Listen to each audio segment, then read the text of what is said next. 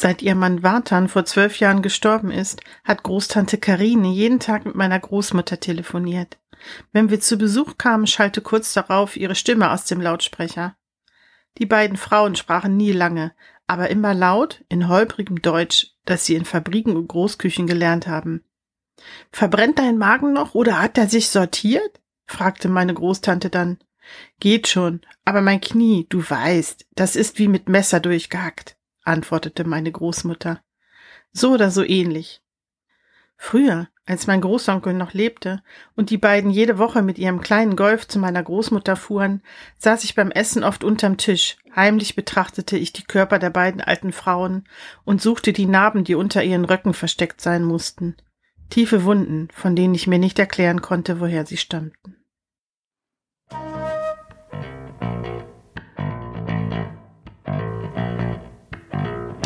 Wüste Texte. Der Podcast über Bücher und das Lesen mit allen Sinnen.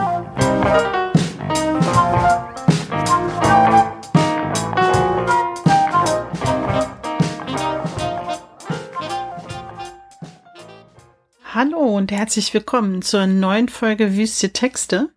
Und dieses Mal habe ich die liebe Ariane dabei. Ariane ist im Internet ziemlich viel unterwegs, also sehr präsent als Nerd mit Nadel. Da hat sie einen eigenen Blog und sie ist auch auf YouTube und außerdem ist sie, so wie ich, ein Drittel des Podcasts der Comic Klatsch, drei Frauen N Comics, in dem wir uns über Comics unterhalten. Aber jetzt erstmal, hallo Ariane, wie geht's dir? Hallo Sandra. Oh, eigentlich ganz gut heute. Super. Und bei dir? Ja, hier geht's eigentlich auch ganz gut. Wir haben gerade Weihnachten durch. Es ist äh, zwei Tage danach, jetzt wo wir aufnehmen.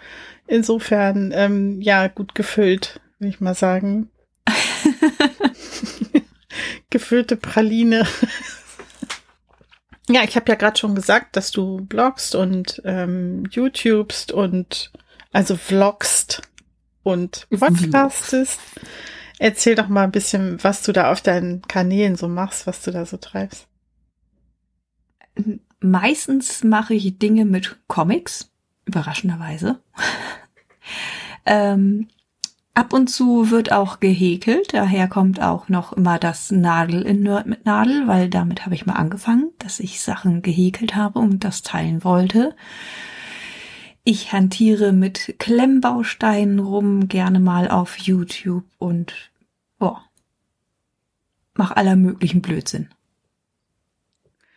Wir sollten auch dazu sagen, dass wir uns nicht so fremd sind. Also wir kennen uns wirklich schon sehr lange. Wir waren mal Kolleginnen und sind dann Freundinnen geblieben außerhalb der Arbeit. Ja, wir arbeiten schon ewig nicht mehr zusammen, aber Gott, ist das lange her. Ja, es ist. Fühle ich mich alt. Ja, das geht gar nicht.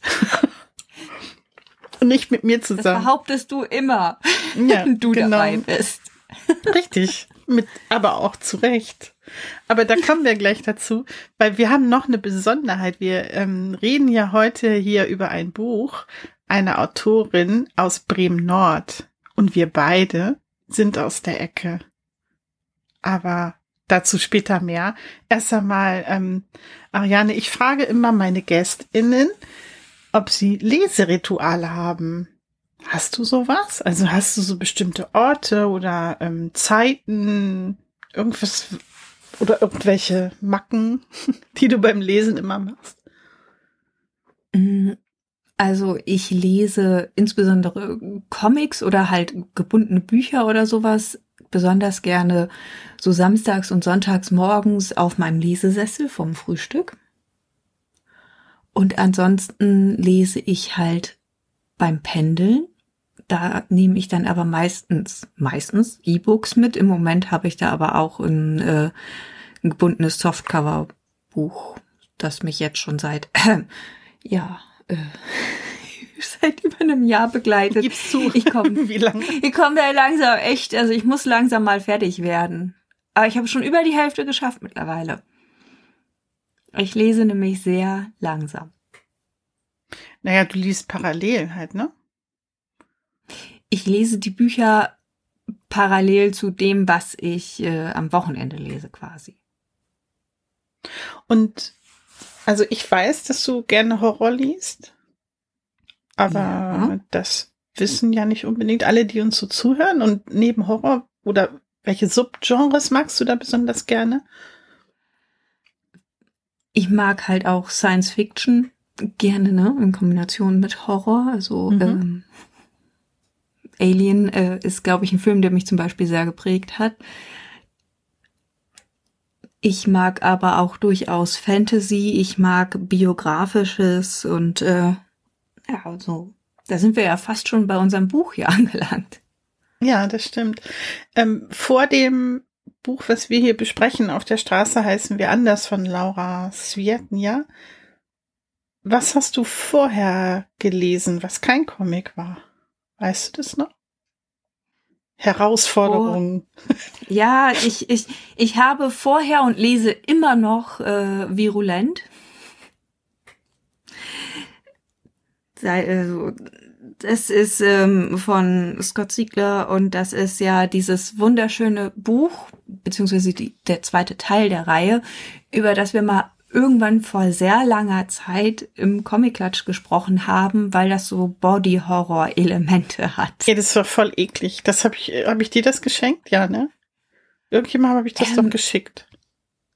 Das, das weiß ich nicht. Also ich weiß noch, dass du gesagt hast, das ist voll eklig und sowas willst ja. du nicht lesen. Ich habe es mir daraufhin sofort gekauft, fand den ersten Teil gut und habe mir den zweiten gekauft. Dann kam die Pandemie und ich kam und kam durch das ähm, immer weniger werdende Pendeln, weil ich viel Homeoffice gemacht habe, halt einfach nicht mehr dazu, so richtig weiterzulesen. Wobei ich zwischendurch mindestens irgendwie ein oder zwei Witcher-Bücher gelesen habe. Ja, immerhin. Die Kurzgeschichten, die vor habe ich gelesen oder oder die Romane. Ich habe mit den Kurzgeschichten angefangen, meine ich. Ich hatte nämlich die, also ich kannte bis dahin nur die Computerspiele. Das war noch bevor die Serie rauskam und habe angefangen dann mit den Kurzgeschichten, weil die ja quasi vor der ersten, vor dem ersten Band sozusagen stattfinden. Hm. Und den habe ich aber auch, meine ich, gelesen. Ich bin mir nicht sicher, wie viele Witcher-Bücher ich mittlerweile gelesen habe. Ich müsste auf meine äh, 23 für 2023 gucken, weil da standen in 22 zwei Stück drauf und die stehen in 23 da jetzt wohl. Ähm, ich war da realistischer, ich habe da nur noch eins draufgesetzt, weil ich nicht glaube, dass ich zwei davon lesen ja, werde. Dieses 23 für 2023, das ist so eine Lese-Challenge. Also für alle, die das nicht kennen, da nimmt man sich halt vor, eine bestimmte Menge Bücher in einem Jahr zu lesen. Ja. Ich kann ja jetzt schon da das Vielleicht ist es auch eher eine Lesewunschliste. ja, genau. Ich habe letztes Jahr. Ich will das Jahr nicht Challenge nennen, das wird eh nix. Ich habe letztes Jahr 44 für 2022 äh, mir vorgenommen, weil ich wusste, dass das eh nicht klappt.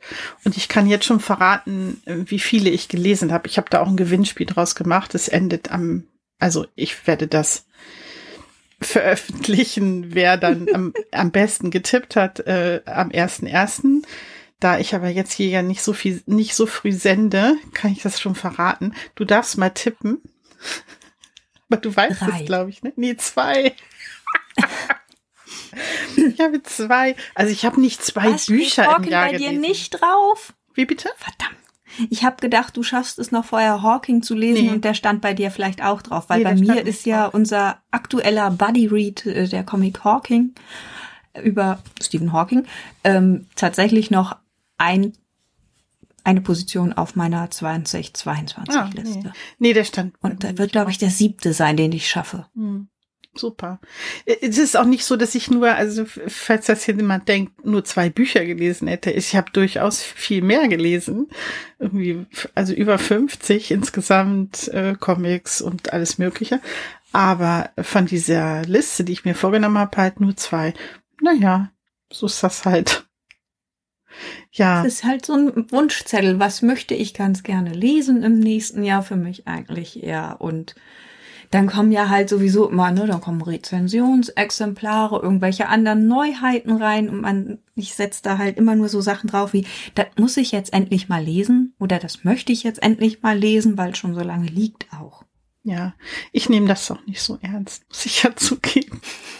Ich habe auch keine neue richtige Liste. Ah, naja, egal.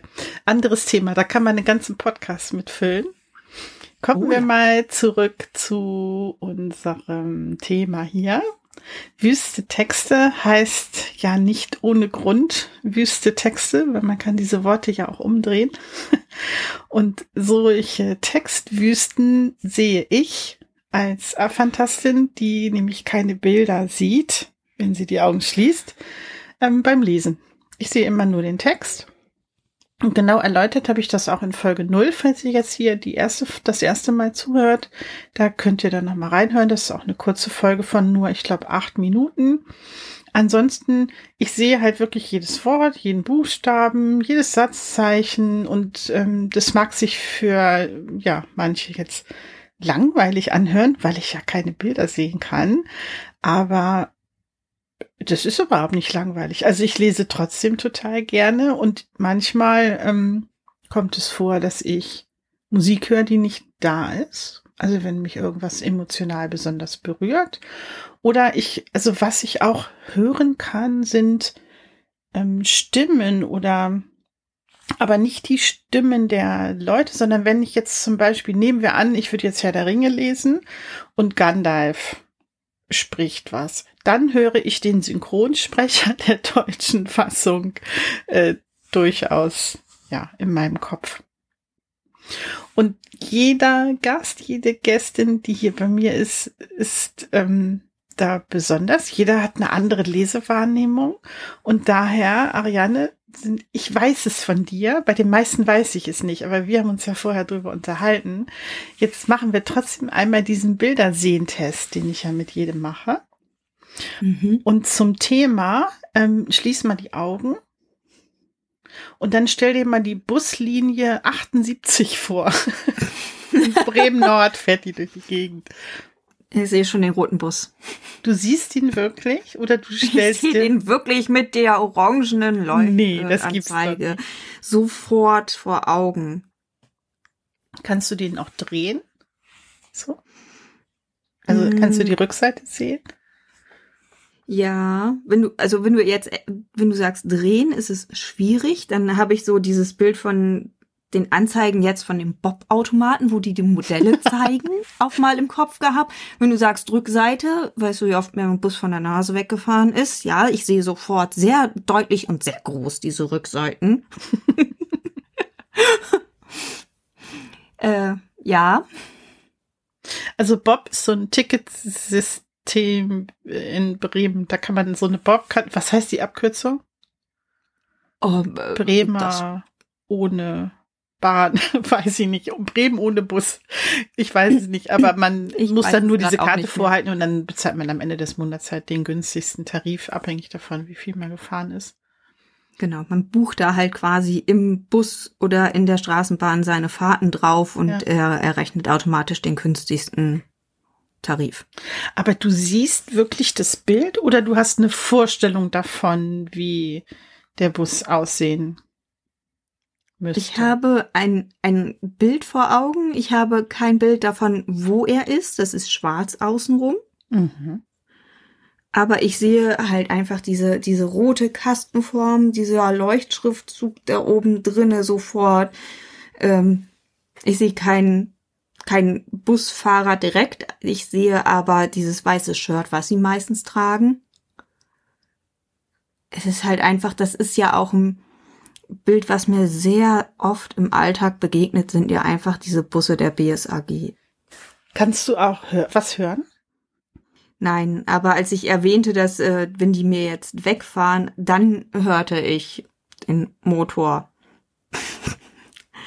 aber wenn ich ihn jetzt einfach nur so sehe, dann äh, oder von deinem ersten Bild her ja. sehe ich ihn nur.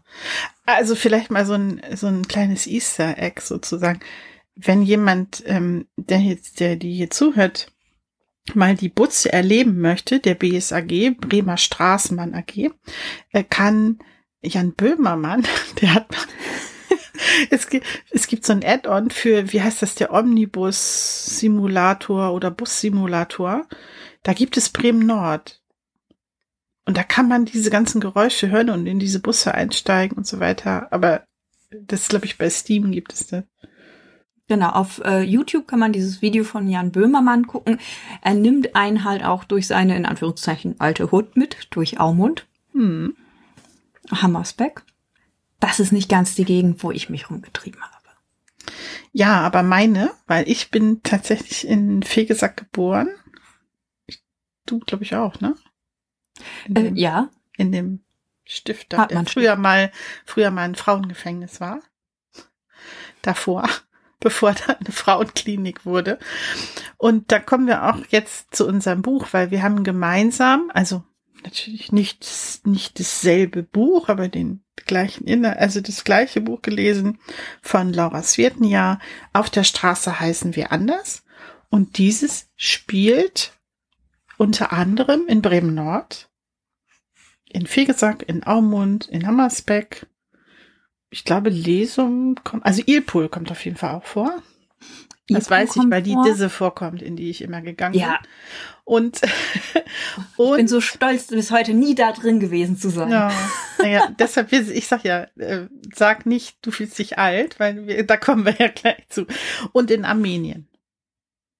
Und das Buch ist erschienen 2022 im Februar, ist im Original auf äh, Deutsch verfasst worden, in deutscher Sprache und im Klettkotter Verlag kam das raus. Das ist ein Hardcover mit Schutzumschlag. Ich weiß nicht, was es kostet.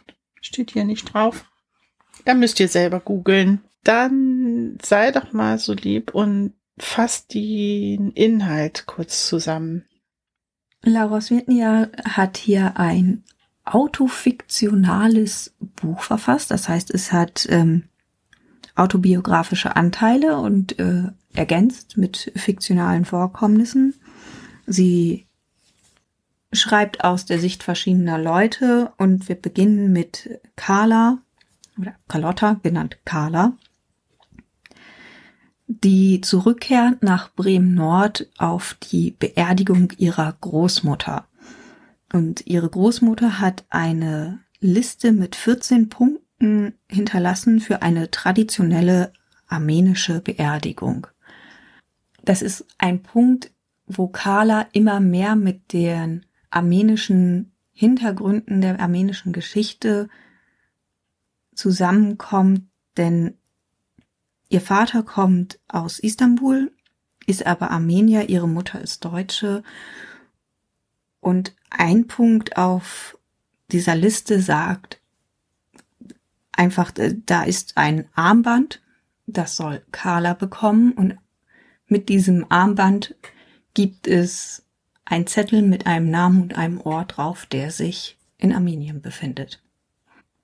Ja, und um diesen Armreif geht es dann ja auch die ganze Zeit und immer wieder. Und am Ende irgendwann schließt sich der Kreis, aber da sind wir natürlich jetzt noch nicht, wo du jetzt gerade den Inhalt und die ähm, Handlung erwähnt hast. Also die Trauerfeier, ist das ja, glaube ich, ne? Mhm. Da hatte ich mir notiert, dass ich nicht aus dem Kopf bekommen habe, dass es zu dem Zeitpunkt, als das da passiert ist, gerade total kalt ist und es schneit. das steht da aber, glaube ich, nirgends. Kann ich dir gerade nicht sagen. Das Problem ist, wenn du mir das jetzt sagst, habe ich die Trauerfeier von einer meiner Tanten im Kopf, die mhm. nicht auf demselben Friedhof stattfand wie ihre. Wobei, bin ich mir gar nicht sicher. Nee, die ist in Walle beigesetzt worden, oder? Mhm. Im Buch. Genau, mein, äh, und meine Tante in Blumenthal. Ähm, das sind alles Bremer aber, Stadtteile übrigens. Das sind alles Bremer Stadtteile, genau das ist es. Aber man hat halt, also, ne, sofort Assoziationen im Kopf. Was ich so ein festes Bild irgendwie im Kopf hatte, sie beschreibt ja den schwarzen Lack des Sarges und das weiße Kreuz da drauf. Mhm. Das ist halt so ein Bild, das sich bei mir irgendwo eingebrannt hat. Ja, ja, interessant. Und da hat sich tatsächlich das Bild eingebrannt und bei mir eher so dieses Gefühl, es würde kalt sein und schneien. Weil ich weiß auch gar nicht, wie das dazu gekommen ist, dass ich das Gefühl hatte. Hm. Ich weiß es jetzt auch ehrlich gesagt gar nicht mehr, ob das nicht auch im Winter war sogar. Also und äh, weil diese Assoziation liegt bei mir halt einfach auch total nahe. Sobald da steht irgendwie eine Beerdigung, ist es kalt, assoziiere ich das mit dieser einen bestimmten Beerdigung, weil da in der Kapelle keine Heizung war, es lag Schnee draußen, es war schweinekalt und es hat die gesamte Trauergemeinde gefroren wie die letzten Schneider. Halt wirklich. Das wäre halt auch für mich so ein so ein typisches Bild, was da im Kopf kommen würde hm. irgendwie. Da muss nur irgendwie kalt stehen und ich hätte genau das mit Schnee vor Augen. Das ähm, Besondere für uns beide ist ja, dass das halt unsere Hut ist irgendwie. So viel gesagt. Mhm. Also, wo wir, also ich habe meine Jugend an exakt den Stellen verbracht, die hier im Buch genannt werden. Und das ist halt schon echt sehr schräg. Und wenn man dann liest, irgendwie Bus 78 von Aumund, ähm, ja, damit bin ich zur Schule gefahren. Das hat so eine ganz, hat so ein ganz irres Gefühl. Und ich habe trotzdem aber keine Bilder gesehen. Ja, ich bin halt mit der 74 immer gefahren. Ne? Das war die Linie, die nach Schwannewede gefahren ist. Ja, damit bin ich später Und, gefahren, als ich zur, ähm, wo ich mein Abi gemacht habe, zur Sekt 2, habe ich im Blumenthal gemacht. Da musste ich damit fahren. Siehst du, und ich habe dann ja, als ich mit 16 nach Wegesack gezogen bin und äh, zur Bördestraße gefahren bin, musste ich halt immer mit der 70 oder 71 fahren. Ja. Also, ne, das Schöne ist ja, diese ganzen Buslinien heißen heute ja gar nicht mehr mit 70, die heißen ja alle mit 90. Ja, die haben jetzt ähm, andere Nummern, genau. Es ist, es ist irritierend. Ich lebe ja nicht mehr in Bremen und bin aber jetzt letztens in Bremen Bus gefahren und war ganz irritiert, dass die Nummern alle so anders sind. Die Straßenbahnen heißen ja immer noch so wie früher. Die Straßenbahnen heißen immer noch so wie früher. Wir haben jetzt eine 5. Gab es Allerdings, früher keine 5? Also, es gab, vielleicht gab es mal ganz früher eine 5, aber es gab zumindest lange keine 5. Ah, okay. Die fährt jetzt in den äh, Überseehafenbereich. Hm, genau, da war ich. Also es ist halt, es hat sich da viel verändert und gut, die Busse wurden jetzt auch, ich glaube, das ist mittlerweile sogar zehn Jahre her. Ich habe lange gebraucht, mich einzugewöhnen, weil es ja auch einfach, ne, das ist Teil meines Lebens und ich, ich, es ist halt so schlimm, schön, weil ähm, die Carlotta berichtet ja dann auch so, ah oh Mist, so der Bus ist weggefahren und 45 Minuten, da kommt erst der nächste. In, nach Hause laufen dauert 30 Minuten und ich sitze da nur, ey, piece of cake. Mein Bus fuhr gerade mal, wenn ich Glück hatte, alle Stunde und nach Hause laufen war gar keine Option, weil wenn ich an der Bushaltestelle zu Hause angekommen war, musste ich noch 20 Minuten laufen. Ja. Und ähm, auf einmal sagt sie auch, Scheiß Bremen Nord und ich dachte nur, I feel it. Also Bremen ist halt ganz lang und Bremen Nord ist irgendwie so ein, ja, wie eine eigene Stadt, Zipfel. oder? Äh, das ist so separat. Es gibt Bremer, die behaupten, das gehöre gar nicht zu Bremen. Genau, das würde gar nicht dazu gehören. Und man hatte da, wir haben da ja, oder wir hatten da ja auch unsere eigene Fußgängerzone und so, das gibt es ja immer noch. Also es ist wirklich so, und wenn man nach Bremen gefahren ist, hat man auch gesagt, wir fahren in die Stadt nach Bremen, als wenn man in Bremen Nord gar nicht in Bremen wäre, was ja totaler Quatsch ist. Naja, also gemeint war ja schon irgendwie die Innenstadt, sonst hast du ja gesagt, ich fahre nach Fegesack. Oder ja, in die Fußgängerzone. Stimmt. stimmt. Ja, das ist schon. Also zumindest war es bei mir so, aber ich kam ja auch nicht wirklich aus Bremen. Ne? Hm. Ich habe ja außerhalb von Bremen Ja, du warst ja noch vom Land sozusagen. Ja, Dorfkind halt, durch und durch. Und ähm, Laura Svirdenja ist ja auch in, also die ist ja auch in der Ecke da aufgewachsen, wenn ich das richtig verstehe. Ist ihr literarisches Debüt, dieser Roman. Mhm. Das Und ist sie. Ich habe sie ja in einer Lesung in der Stadtbibliothek Fegesack angetroffen. Ah ja, da konnte ich nicht, genau. Meine Lieblingsbibliothek als Kind. Ihre auch. Ihre auch. Sie hat da sehr viel Zeit verbracht. Sie hat einen Ausschnitt vorgelesen aus dem Buch, wo das Freizieh vorkam, was direkt mm. neben der Bibliothek mm. ist. Und sie sagte auch nur bla bla bla und im Freizieh und zeigte rüber, das ist übrigens da, falls Sie sich hier nicht auskennen. Genau. Freitagsdisco war da früher. Ja. Ja, und das Buch spielt, also es ist autofiktional, hast du ja auch gesagt, und du hast, äh, hast sie ja auch erlebt in der Lesung, ne? Ich genau. habe mit ihr noch nicht sprechen können. Wir wollten sie eigentlich auch interviewen, aber da die, äh, das wollten wir im März letzten Jahres oder diesen Jahres machen, da ist aber die Buchmesse ausgefallen und dann haben wir das irgendwie dann nicht geschafft.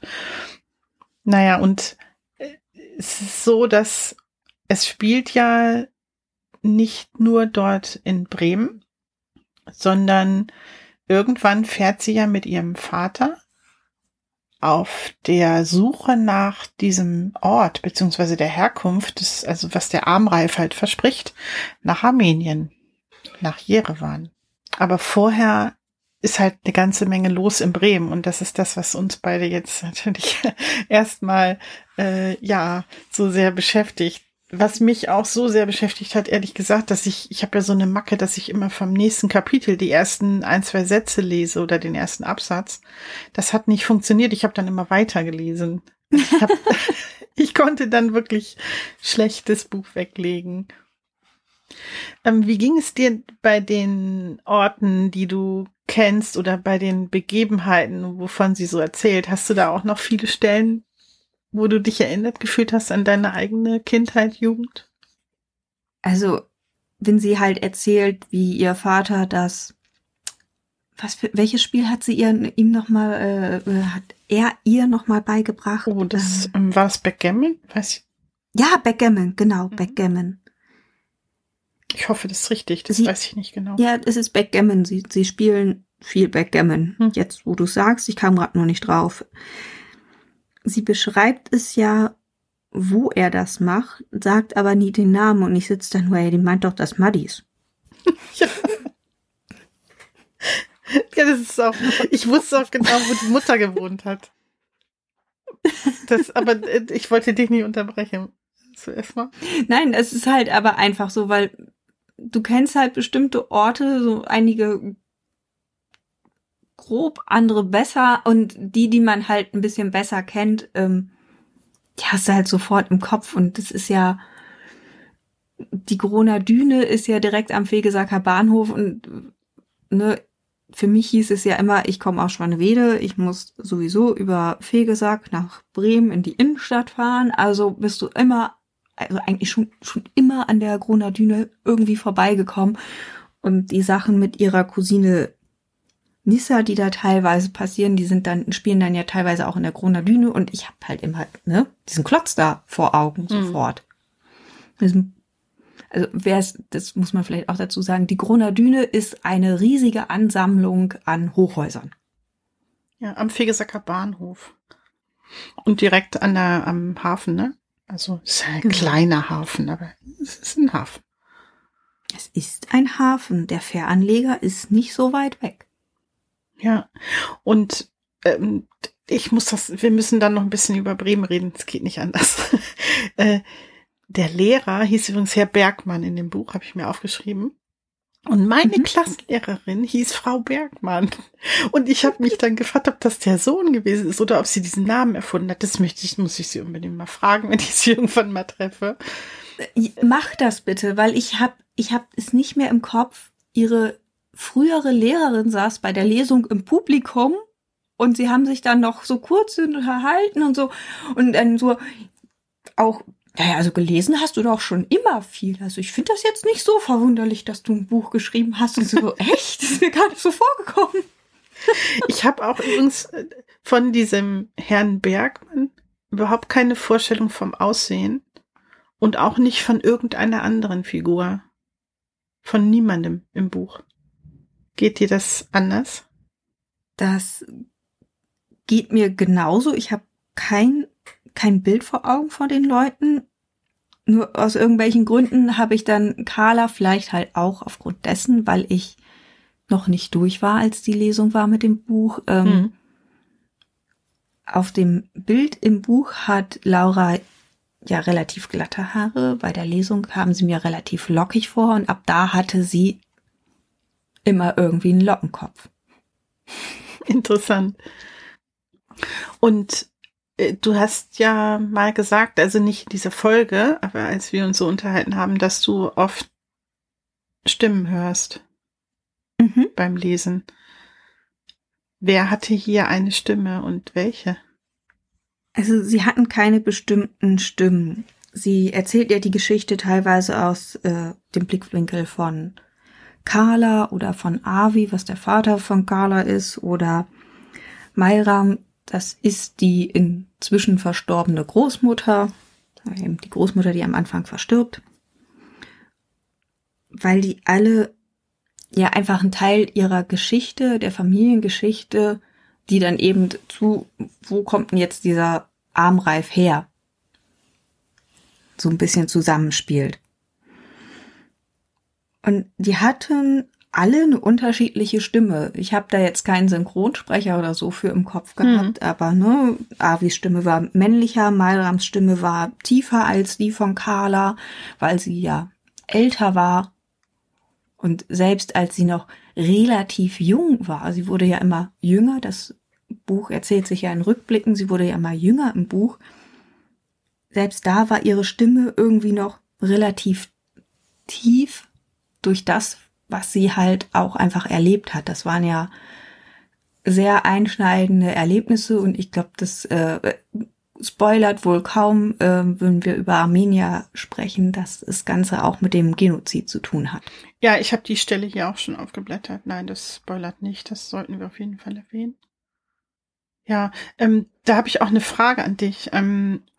Also das ist hier Seite 188 kommt das, glaube ich, so, das erste Mal so zur Sprache. Ähm, die beiden fahren ja nach Jerewan und machen sich dann auch Gedanken, also Avi und Carla. Und äh, ich kann ein kleines Stückchen vorlesen. Hier steht auf 188, dass meine Vorfahren Opfer eines Völkermords geworden sind, erfuhr ich zum ersten Mal in der siebten Klasse aus einem Nebensatz meiner Geschichtslehrerin. Und ich überspringe einen kleinen Teil und dann in diesem Moment sagte die Lehrerin, während des Ersten Weltkriegs ermordeten die Jungtürken im Osmanischen Reich bis zu 1,5 Millionen Armenier. Außer mir hob nur Malte den Kopf. Und als ich das gelesen habe, bin jetzt nicht ganz sicher, ob es vorher schon mal, ich glaube, diese Zahl wurde nur hier erwähnt, muss ich zugeben, dass ich das nicht wusste. Wie war das bei dir? Also, ich bin mir ziemlich sicher, dass wir das nicht im Geschichtsunterricht hatten, aber ich bin ja Fan von System of a Down. Und das sind alles Armenier. Und ihre Lieder ah. gehen teilweise über den Völkermord. Mhm. Und da ich mich halt für die interessiert habe und auch äh, als ich angefangen habe, Bass zu spielen, das mit Basslines aus deren Liedern gemacht habe, musstest du halt ne, mal ein bisschen, damals war es noch nicht googeln, im Internet recherchieren und bist dann halt äh, auf Interviews gestoßen, wo sie halt über ihre Herkunft sprechen, wo sie halt erklären, dass bestimmte Lieder eben mit diesem Völkermord zusammenhängen und wie das zusammenhängt und dann sitzt du da so, äh, äh, Moment mal, das gab da so einen großen Völkermord und kein Mensch redet darüber? Ja. Du hörst ständig Zweiter Weltkrieg, die Deutschen und da ist sowas auch Großes passiert und darüber redet keiner?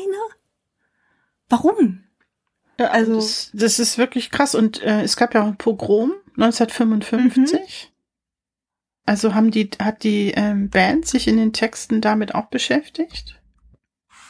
Oder wusstest du davon? Also ich wusste da relativ viel von, weil sie es halt in Interviews sagen, weil in den mhm. in den Texten sie sind sehr gerne relativ kryptisch in ihren Texten. Das heißt, du wirst keinen Text lesen und sofort wissen, ach, das meinen die damit.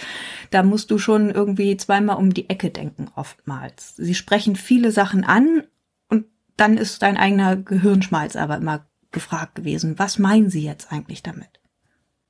Und daher, ne, dann hast du dich halt ein bisschen eingelesen und äh, das eine oder andere Interview und dann sitzt du da so, uh, und der Pogrom wurde zumindest von ihnen erwähnt, ob da jetzt ein Song genau drüber ging und welcher das war, mm, das habe okay. ich jetzt nicht mehr im Kopf.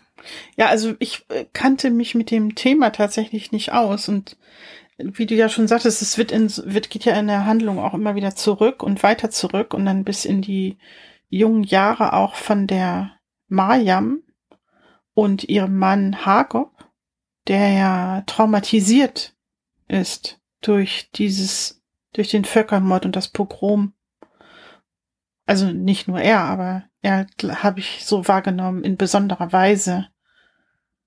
Ja.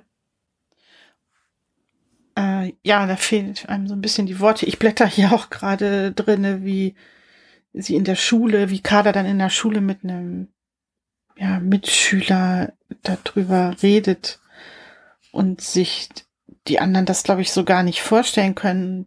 Im Grunde, der, der Titel des Buches auf der Straße heißen wir anders, der findet sich ja dann an dieser Stelle auch. Ich hatte mir die Namen notiert, die Mayam hat sich auf der Straße Meryem genannt und Hagop Hüseyin. Also türkisch klingende Namen, die sind ja auch aus Istanbul. Ne? Damit genau. sie halt. Avi war Ali. Ah, siehst du, das wusste ich nicht mehr. Weil sie ja Angst hatten, auch in Deutschland verfolgt zu werden. Ja. Und das war zum Beispiel auch eine ganz spannende Frage, die aus dem Publikum bei der Lesung kam, ob die Autorin auch jetzt noch nach eben Veröffentlichung des Buches Angst hätte, dass äh, mhm. dieses Totschweigen des Völkermordes, äh, ne, jetzt hat sie offen drüber gesprochen, ob das bedeutet, dass sie Probleme bekommen könnte. Okay, was sagte sie dazu?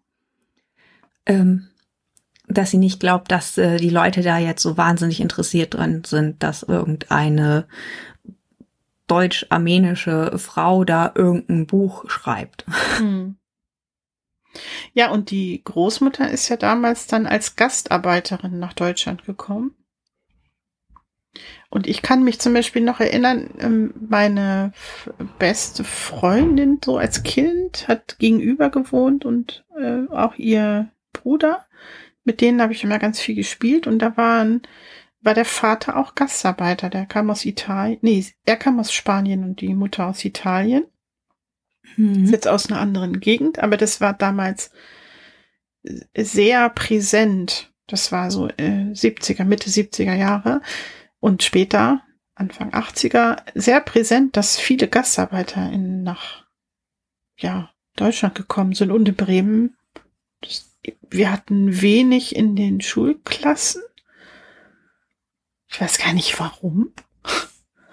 Aber das ist für mich so, ja, es ist schon so aus der Kindheit, Jugend, wenn ich dann lese, sie ist als Gastarbeiterin gekommen und ich fand es mega spannend, in dem Buch halt zu lesen, wie das dazu gekommen ist und wie sie dann hier gearbeitet umgereicht hat. wurden auch teilweise ja als ja. Arbeitskraft und so. Das fand ich auch mega spannend, diese, auch diese ganze Geschichte der Gastarbeiterinnen, weil ne, du redest immer nur über Gastarbeiter und machst dir vielleicht nicht mal unbedingt bewusst, wie viele Frauen es halt eigentlich gab, die auch Gastarbeiterinnen waren. Ja. Und das fand ich total interessant. Ähm, in Schwanewede hatten wir halt ein Geflüchtetenheim und ich da ne, war dann halt relativ viel los, als der Kosovo-Konflikt war und so kamen da viele unter und, und, und. Da hast du immer mal wieder was mitbekommen. Aber die Gastarbeiter, das war auch durchaus vor meiner Zeit, weil ich einen Tag jünger bin als du oder zwei. ähm, das war mir klar, dass es das gab. Ich weiß auch, dass es, meine ich, viele auf dem Vulkan gab. Das ist eine Werk, ja. die mittlerweile geschlossen ist in Bremen Nord. Da hat der Vater ähm, auch gearbeitet, der gegenüber gewohnt hat. Ja. Da hat mein Onkel gearbeitet, ja. jahrelang. Ähm, und daher weiß ich, dass es das gab, aber ich habe da gefühlt nie so diese, diesen Berührungspunkt zu gehabt. Dann hat das Buch Darum da eine Lücke besonders geschlossen. Ne? Spannend. Ja. ja, fand ich super spannend, mhm. das wirklich mal zu erfahren. Und äh, es kommt ja relativ spät dann auch diese Voruntersuchung. Stimmt. Ähm, das krieg ich nicht mehr ganz zusammen, aber ähm, das, es geht ja um die Mariam, ne? Mhm. Die dann untersucht wird, bevor sie überhaupt ähm, überhaupt einreisen darf. Quasi. War sie da schon Mhm. eingereist? Nein, das ist, das, sie beschrieb es als einen riesigen Menschenauflauf in Istanbul, wo sie dann in Gruppen getrennt nach Männern und Frauen in Zimmer geführt wurden Ja. und dann irgendwie ein Arzt und eine Krankenschwester da waren und alle untersucht haben. Und dann war es auch nur so, ja, hier, so, ihr seid jetzt zu sechs, mal alle nackig machen, ich guck jetzt mal nach. Ja. Haben die nicht geguckt, ob sie schwanger sind und so? Und Mhm. dass Auch. sie sonst nicht, dann dürfen sie halt nicht einreisen, ne? Genau, und wenn sie über 30 sind, auch nicht. Und irgendwie, sie erwähnt da ein paar Sachen und ähm, das wird dann auch nochmal, ich glaube, da oder nochmal später sogar thematisiert, dass auch gar nicht ganz klar ist, wann sie überhaupt geboren ist. Ja. Weil sie wurde irgendwie für ihre Heirat älter gemacht. Und da hat sie sich dann, glaube ich, wieder jünger gemacht. Ich bin mir nicht ganz sicher. Also das da Das weiß ich jetzt auch nicht genau. alles, sagen wir mal, sehr aufregend. Wo du echt nur gedacht hast, was hat die Frau eigentlich alles erfahren? Es ist äh, Wahnsinn. Ja, da ist ja auch noch dann, sie verliert auch noch ein Kind, Mhm. ein ungeborenes Kind. Was auch ziemlich krass ist. Ich leide, habe da so mit ihr gelitten, aber irgendwie bin ich auf Distanz geblieben bei ihr. Vielleicht war das auch so eine persönliche Mauer, die ich da irgendwie äh, aufgebaut habe. Ja, also Ja. wie, wie man sieht, dieses Buch beschäftigt sich halt nicht nur mit den lustigen Dingen, die man in der Kindheit der 90er, ist glaube ich 90er Jahre, ne? Ja, kommt ungefähr hin. in Bremen Nord macht, sondern geht halt total tief in die Historie halt der Kala, also ihrer Vorfahrenen und ja, nach Armenien und was dann da alles so passiert ist. Es geht sogar noch ein bisschen weiter zurück und der Armreif ist halt ein Schlüssel, ein Keypiece sozusagen, ein Schlüsselstück. Ihr dürft gespannt sein, ob sich das dann noch löst. Ich habe hier noch, wenn wir, das ist jetzt ja wirklich, der, es, es fehlen uns ein bisschen die Worte, weil das halt so krass ist. Also wenn man das hört, 1,5 Millionen mal eben so weggepustet. Das ist, äh, wenn man sich jetzt, wenn wir uns ja jetzt mit beschäftigen, kommt das jetzt bei mir auch gerade wieder hoch, wie das war, als ich das gelesen habe. Vielleicht dann auch noch mal zu einem anderen Thema, nämlich ähm, dem Bildersehen. Da möchte ich noch mal die Brücke schließen. Mhm. Und zwar hatte ich gelesen, und das war mir beim Lesen dann auch gleich aufgefallen. Also Avi, der Vater, der sieht auf jeden Fall Bilder im Kopf. Andere Figuren auch. Und Carla hat auch Bilder im Kopf. Sie nennt sie sogar ihre Briefmarkensammlung. Mhm. Mein erster Gedanke dabei war, dass die Autorin, das ist jetzt eine Vermutung, ich konnte sie das nicht fragen, aber ja, vielleicht du, da kommen wir gleich zu, dass meine Vermutung war, dass sie gar nicht weiß, dass nicht alle Menschen immer Bilder im Kopf haben. Tatsächlich war das, ich hatte mich kurz mit ihr unterhalten und wollte eigentlich schon los und dann fiel mir ein, Gott, Ariane, sprich sie doch noch mal drauf an, Ja, ob sie eigentlich Bilder im Kopf sieht beim Lesen. Und ähm, ich musste ein bisschen warten, weil sie sich mit einer Schulfreundin nämlich gerade noch unterhalten hatte, äh, dass ich da noch mal kurz zwischenkam.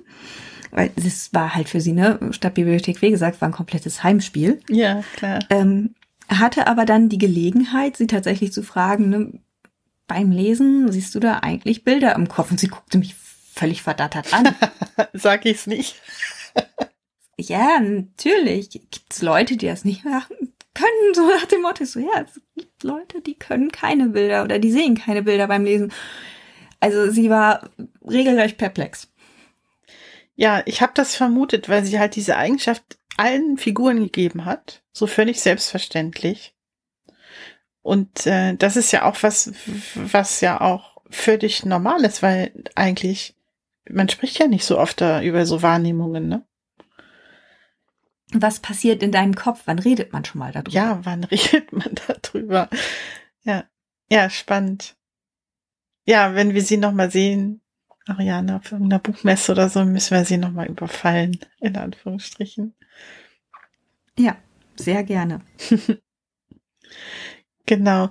Und ich hatte noch einen, äh, das muss ich mal irgendwie, habe ich das notiert und finde es jetzt, ah, hier unten, genau.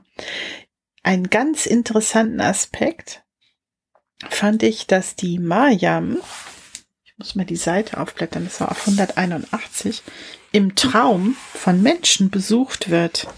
Kannst du dich daran erinnern? Mal gucken, eben, wo ich das hier habe. Traum von Menschen. Also, hier. ähm, wieder strich sie mit der Hand über ihren Bauch. Sie schloss die Augen und versuchte mit dem Jungen Kontakt aufzunehmen. Seit sie klein mhm. war, kamen sie oft Menschen in ihren Träumen besuchen. Ein kleines Mädchen mit roten Haaren wie sie selbst, ein alter Mann, eine junge Mutter. Mariam versuchte nach ihnen zu greifen, aber es gelang ihr nicht. Eine unsichtbare Wand trennte sie von ihnen. In diesen Nächten hatte sie das Gefühl, etwas schmerzlich zu vermissen. Sehr interessanter Aspekt. Finde ich aber, passt gut zusammen mit dem, was Carla beschreibt am Anfang, wo die zusammen einen Horrorfilm anschauen. Dass sie Sie hat ja keine Angst vor dem Horrorfilm. Sie hat nur, sie beschreibt da ja ihr sensorisches Empfinden beim Schauen, ne? Dass es, die Leute werden in die Enge getrieben, dass es für sie immer enger wird, dass mhm. sie quasi spürt, was mit den Leuten passiert, dass sie da halt sehr empfindsam ist. Und deswegen läuft sie ja auch weg. Nicht aus Angst vor dem Film, sondern halt einfach, weil sie zu sehr mit den Leuten mitfühlt. Ja, zu sehr mitgenommen ist. Ja, interessant. Ja, also halt einfach dieses, ne, sie ist, sie ist ja sehr mitfühlend, sehr empathisch und vielleicht ist, ist genau das auch eine Eigenschaft, die sie hier der Großmutter zuschreibt, dass sie ne, da ein erweitertes Empfinden hat. Hm. Hast du ein Lieblingszitat? im Buch, was du dir notiert hast, markiert oder so? Nein, also mir ist tatsächlich so der, der Bereich, wo sie diesen Horrorfilm gucken, ist mir irgendwie sehr hängen geblieben. Weil, keine Ahnung, ich Horrorfilm. Weil du selber gerne Horrorfilme guckst. Wahrscheinlich einfach genau das. Und ist halt auch einfach so, und dann sind wir da unten und haben noch die und die Filme ausgeguckt. Und das ist halt die Videothek, in der ich auch einfach alles an Horrorfilmen ausgeliehen habe mit 18, was man ausleihen konnte. was immer sehr lustig war, weil die ab 18 Horrorfilme standen natürlich mit den ab 18 Pornofilmen zusammen. Und wenn du da als junges Mädchen oder junge Frau dann ja mittlerweile da reingehst und da ein paar Horrorfilme ausleihen willst, schrecken immer die Männer zusammen, die auf der anderen Seite des Raums sind. Ach, finde ich, fand ich großartig früher. Das hat mir auch immer Spaß gemacht. So, und jetzt gehe ich mir Horrorfilme gucken. Auch möglichst mach ruhig Lärm beim Reingehen. Das verunsichert die am meisten. Ähm, und äh, das ist so ein Bild, was ich da vielleicht auch gleich wieder im Kopf hatte. Und da sind die ja auch, die sind da ja selber noch so jung. Ne? Ich glaube, da sind die ja noch nicht mal 18 und haben wahrscheinlich irgendjemanden vorgeschickt. Um nee, die sind jünger. Holen. Ja. Also, ja, das habe ich ja ähm, davor auch nicht anders gemacht. Also ich habe auch, ähm, ich habe auch kein Lieblingszitat. So, ich, ich, äh, für mich ist eher, also wenn ich das jetzt so mit ein, zwei Sätzen beschreiben sollte, dann ist es wirklich ein wundervolles Buch. Es hab, ich habe ganz viel gelernt über mhm. die Armenier, deren Geschichte. Und das hat halt Vibes so aus der eigenen Hut von früher diese Kombi macht es halt sehr besonders. Und ich glaube, wenn ich es nochmal lesen würde, wäre es nochmal ganz anders, weil ich jetzt ja die Geschichte schon kenne. Mhm. Ja, ich würde es auch gerne sehen. Also, das ist sowas. Ein Film ist nicht mehr wert als ein Buch, ist was ganz anderes. Aber ich stelle mir es toll vor, wenn das verfilmt werden würde. Mhm.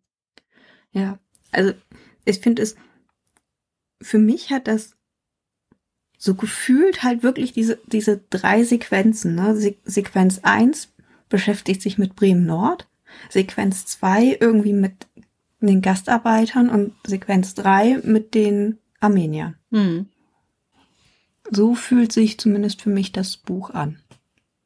Und ne, am Anfang hat mich Bremen Nord und dich ja sicherlich auch irgendwie gecatcht. Mich hat das Armenier-Thema halt auch sofort abgeholt gehabt, als ich das äh, vom Inhalt her gelesen hatte, dass es auch das behandelt, was ich da um Bremen Nord, cool, kenne ich. Armenier, oh ja, möchte ich sehr gerne mehr drüber erfahren. Und dann eben dieses ganze Zusammenspiel und dann eben zusätzlich dieses Wissen, was dir da vermittelt wird, das Leben von Gastarbeitern nochmal aufgezeigt wird und so. Das super spannend. Ja, ein wirklich tolles Buch. Und dann sind wir auch am Ende angelangt. Wir haben, ich glaube, spoilern kann man hier nicht. Also wir haben halt einige Sachen nicht gesagt, die jetzt mit dem Armreif und so zusammenhängt. Aber dieses, ähm, dass wir halt in die Vergangenheit gehen und so, finde ich schon wichtig, dass man es erwähnt. Und es würde mir jetzt auch den Spaß nicht nehmen, wenn ich das vorher wüsste. Daher sehe ich das nicht ja. als Spoiler. Also wir empfehlen das Buch. Könnte man auch super mhm. verschenken und nicht nur an Bremer, sondern an alle Menschen. Es hat äh, gute 240 Seiten von uns war es das dazu. Ich danke dir sehr herzlich, liebe Ariane, dass du da warst. Vielen Dank, dass ich dabei sein durfte. Und ähm, wer jetzt noch ein bisschen mehr von Ariane sehen, lesen und hören möchte, schaut mal beim Comic Klatsch vorbei oder auf dem YouTube-Channel Nerd mit Nadel beziehungsweise Nerd mit Nadel der Blog. Ich verlinke alles unten in den Show Notes. Sind etwas andere Themen, aber wir sind halt hochflexibel, sag ich immer, in dem, was wir lesen, hören und sehen. Wobei ich auch über meinen Besuch bei der Lesung auf der Straße heißen wir anders durchaus auch einen kleinen Beitrag auf dem Blog geschrieben habe. Stimmt, und den verlinke ich natürlich auch. Also ganz herzlichen Dank und bis zum nächsten Mal dann vielleicht. Tschüssi. Ciao.